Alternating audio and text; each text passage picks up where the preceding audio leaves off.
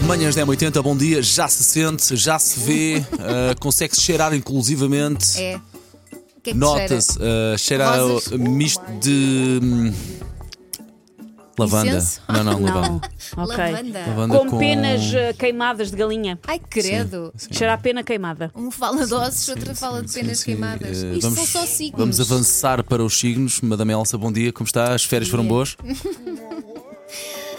Esta é a lista dos signos mais ciumentos de, do zodíaco. Ok, vamos a ela. Pronto. Na lista estão três: Caranguejo. Quando sente que a sua segurança é ameaçada, pumba, ciúme. Ok. Leão. Ah, Paulo, O Paulo está ah, sempre nas listas Paulo. todas. Boas, más, assim, assim. é. Eu devo ter uma uma Tem cota, cota, todas. devo devo ter uma cota com a Madame Elsa. Pode parecer seguro e com garra, mas dá muita importância àquilo que os outros pensam sobre ele. Não vou dizer que não, vá. Portanto, pumba, ciúme. E depois Aquário.